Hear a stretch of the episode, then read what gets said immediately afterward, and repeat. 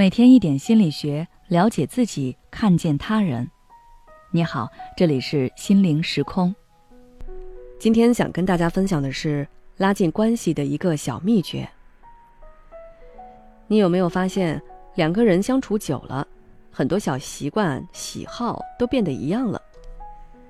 比如，你在大学时和某个室友关系很亲近，对方走路喜欢双臂交叉。慢慢的，你可能也喜欢这样做。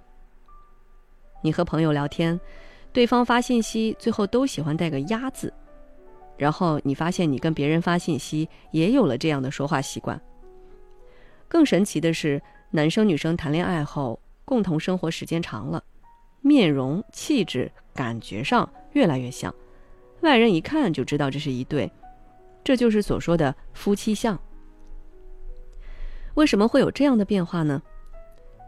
心理学上有一个效应叫做变色龙效应，或许可以用来解释。就是说，我们很容易去模仿别人的语言、行为、习惯、情绪等等，越是亲近的人，越容易模仿，继而做出相似的行为和情感反应。在关系中，我们会观察和模仿别人，主要与以下两种原因有关。第一。这可能与人的本能和社交心理有关。人类作为社会性动物，往往希望得到别人的认同和接纳，从而提高自身价值感和安全感。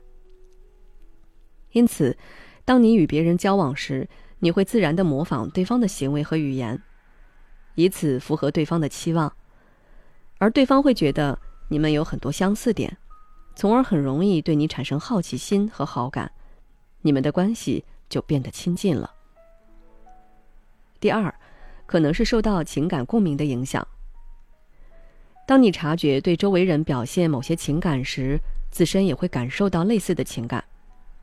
比如朋友心情不好，说话声音很低沉，你感受到对方的情绪低落，这种情感共鸣可以影响你的行为，让你模仿对方的行为或调整自己的行为，比如降低自己的说话声调。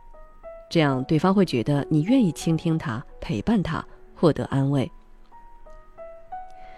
通过变色龙效应，可以帮助你更好的适应环境，更容易被接受和融入到群体中去，获得更融洽的人际关系。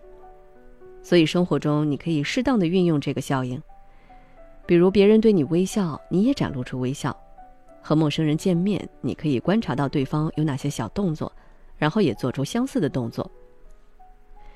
当然，在模仿的时候是模仿对方好的方面，同时也要注意分寸，否则容易陷入谄媚，引起对方的反感，甚至失去自我。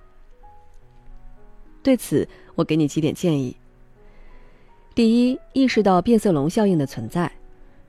只有当我们认识到周围环境对我们的情绪和行为产生的影响，才能更好的控制自己，避免被周围人和环境所左右。当我们察觉到自己的行为或语言在改变时，不妨在心里暗示自己：“我可能受到变色龙效应的影响了。”提醒自己保持警惕。第二，保持真实坦诚。在与别人交流的过程中，我们可以适度的倾听对方的想法和需求，模仿对方的言行，但也要保持真实和自己独特性。如果自己有什么想法，找个适当的机会说出来，努力达成共识，不要因为过度迎合对方而失去自我。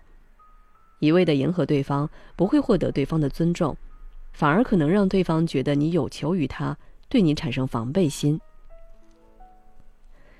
第三，不要过度模仿，适度的模仿会让对方感受到你的关注，可以增强彼此之间的相似性和亲近感，更容易受到对方的接纳和欣赏。但过度模仿或者模仿别人的缺陷，反而会适得其反，让对方感受到一种被模仿的屈辱感和不尊重。